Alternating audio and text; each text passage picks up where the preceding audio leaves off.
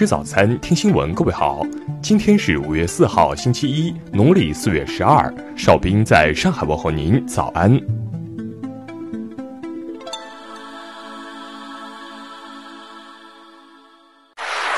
首先来关注头条消息。据美国媒体报道。在加州州长纽森寻求严格的居家隔离令、逐步放松封锁限制之际，该州包括默多克县、尤巴县、萨特县在内的三个县带头违抗州长命令，要求复工。报道称。纽森于上周公布的分阶段复工计划没有提供具体时间表。他还明确表示，各县不得允许恢复州禁止复工的企业，这导致部分县对州政府不满，认为此举是过度干预，内战由此引发。默多克县第一个站出来违抗州政府命令，该县至今无确诊病例。从五月一号起，已重新开放了几乎所有商业。随后，尤巴县、萨特县也宣布将从五月四号起重新开放餐馆、购物中心、健身房、纹身店、美发沙龙等商业场所。美媒 Vox 指出。加州自三月十九号起实施的居家隔离令是一个全州范围内的命令，该指令凌驾于地方命令之上。目前尚不清楚纽森会采取何种措施来执行州命令，但显而易见的是，他所面临的复工以及放松居家令限制的压力越来越大。下面来关注国内方面的消息，国家卫健委表示。截至二号，现有新冠肺炎确诊病例连续十一天下降，新增无症状感染者十二例，为通报以来最低。疫情反弹甚至扩散的风险仍然存在，要始终保持警惕。受消费疲软等因素影响，自二月中旬以来，国内猪肉批发价格已连续十周回落。业内专家认为，猪肉价格整体呈下降趋势，预测二零二一年上半年会回归正常。武汉生物制品研究所研发的四价流感病毒裂解疫苗获批，成为中国生物第二家、国内第四家获批生产的四价流感疫苗生产企业。劳动节假期前三天，全国接待国内游客总人数八千四百九十九点七万人次，实现国内旅游收入约三百五十点六亿元。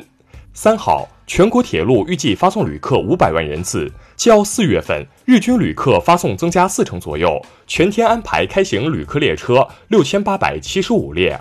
著名外交家、联合国原副秘书长季朝柱于四月二十九号在北京逝世，享年九十一岁。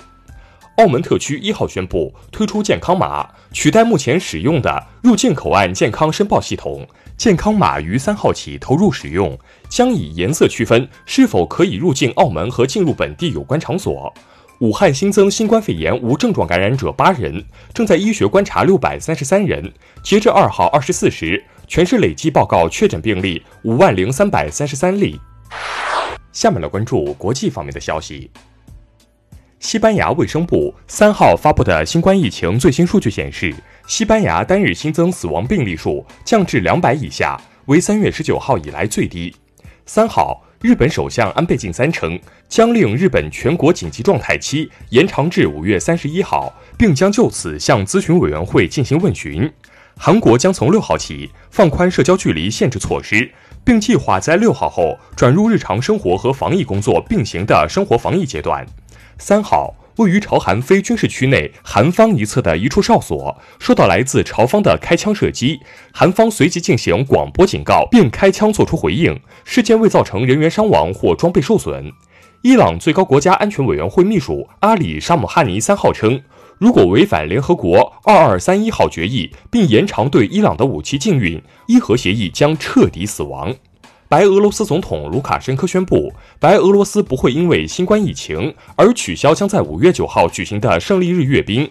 数据显示，受疫情影响，今年赴泰国旅游的外国游客可能会减少百分之六十，这几乎使泰国的外国旅游收入减少一半。由英国和越南合作研发的新冠肺炎疫苗已开始在实验小鼠身上进行动物实验，相关的实验结果将在两周后进行进一步测评。下面来关注社会民生方面的消息。二零二零年湖北青年五四奖章评选结果揭晓，王丹等四十名工作人员获湖北青年五四奖章，武汉雷神山医院等二十一个青年集体获湖北青年五四奖章集体。沈阳近日发布新规规定，要对境外来省人员、有国内重点地区旅居史人员、发热门诊患者、公交车、出租车网约车驾驶员等重点人群做核酸检测。广西崇左边境近日查获首起偷渡刑案，被告人刘某传因运送十一名外国人非法入境，被当地人民法院一审判处有期徒刑两年六个月，并处罚金人民币一万元。广西来宾一男子韦某酒驾遇检冲卡，被民警拦停之后，其称自己开车二十年，一直用的是买的驾驶证。目前，韦某将面临两千七百元罚款和拘留十五天以下的处罚。因妻子与健身房教练盛某有染，浙江兰溪市一男子徐某酒后锤杀盛某未遂，近日被当地法院以故意杀人罪判处有期徒刑四年。最后来关注文化体育方面的消息。为预防新冠病毒，韩国决定禁止球员在足球和棒球联赛的赛场上吐唾沫。面对新规，球员表示该禁令可能会影响发挥。据韩联社报道，韩国柔道明星王金春因为涉嫌性侵未成年少女被逮捕。为配合现阶段新冠肺炎疫情防控工作大局，原定于二零二零年春季在沪举行的第三十届上海白玉兰戏剧表演艺术奖颁奖活动拟延期至二零二零年九月下旬举行。湖南省文物考古研究所研究员、原所长何介军因病于二号逝世，享年八十岁。以上就是今天新闻早餐的全部内容。如果您觉得节目不错，请点击再看按钮。咱们明天不见不散。